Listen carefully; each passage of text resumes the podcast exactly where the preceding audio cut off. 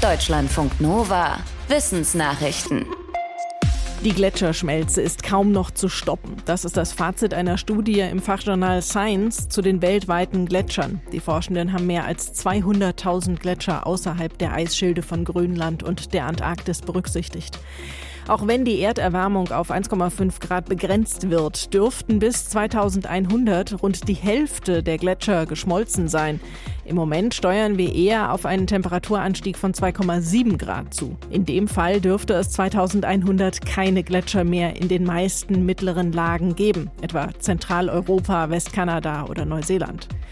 In einem Begleitartikel zur Studie heißt es, auch wenn die meisten Gletscher nicht mehr zu retten sind, sollten wir darauf hinarbeiten, die Erderwärmung schnell zu begrenzen. Jedes Zehntel Grad weniger könne die Schmelze verlangsamen und auch verhindern, dass der Meeresspiegel zu schnell ansteigt.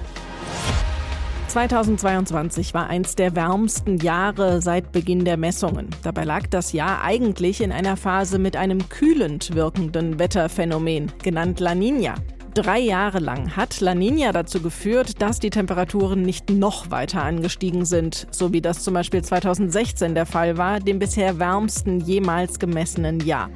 Aber jetzt könnte die Zeit von La Nina zu Ende gehen und El Nino könnte noch höhere Temperaturen bringen. Die beiden Phänomene hängen zusammen. Es ist ein Zirkulationssystem von Ozean und Atmosphäre im tropischen Pazifik. Die Strömung bringt einmal Meereswärme in höhere Breiten, wo sie verstärkt in die Atmosphäre abgegeben wird. Das ist El Nino. La Nina ist der gegenteilige Effekt, wenn die Erwärmung in tiefe Gewässer geführt wird und dort erstmal gespeichert wird. Diese Phänomene haben Einfluss auf das weltweite Wetter. Die US-Klimaforschungsbehörde geht davon aus, dass La Nina gerade dabei ist zu enden. Wenn ein Teil der gespeicherten Meereswärme wieder in die Atmosphäre abgegeben wird und El Nino kommt, dann kann das zu globalen Temperaturrekorden führen. Die Weltwetterorganisation sagt vorher, dass der bisherige Rekord für das heißeste Jahr bis 2026 wegen El Nino mit sehr hoher Wahrscheinlichkeit übertroffen wird. Wenn Ratten als invasive Art auf tropische Inseln gelangen, dann hat das viele negative Effekte. Sie jagen zum Beispiel Seevögel und essen auch deren Eier. Und das hat noch viel mehr Auswirkungen als bisher gedacht. Das haben britische Forschende auf Atollen im Indischen Ozean beobachtet.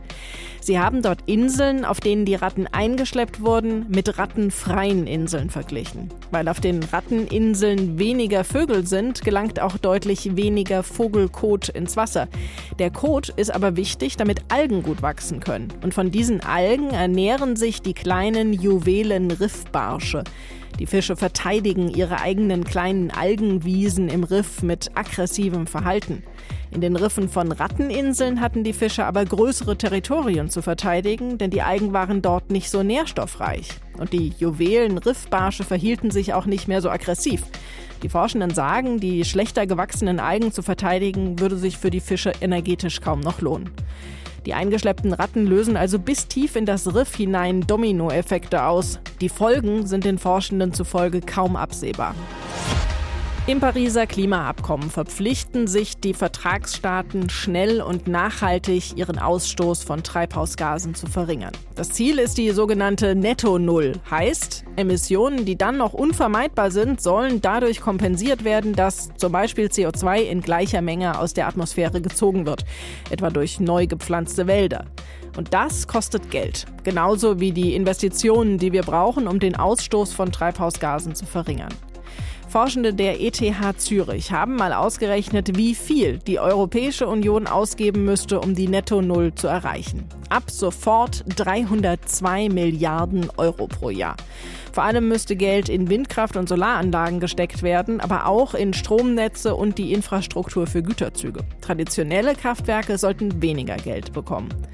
In den letzten fünf Jahren hat die EU jedes Jahr etwa 215 Milliarden Euro investiert, also 87 Milliarden weniger als von den Forschenden errechnet.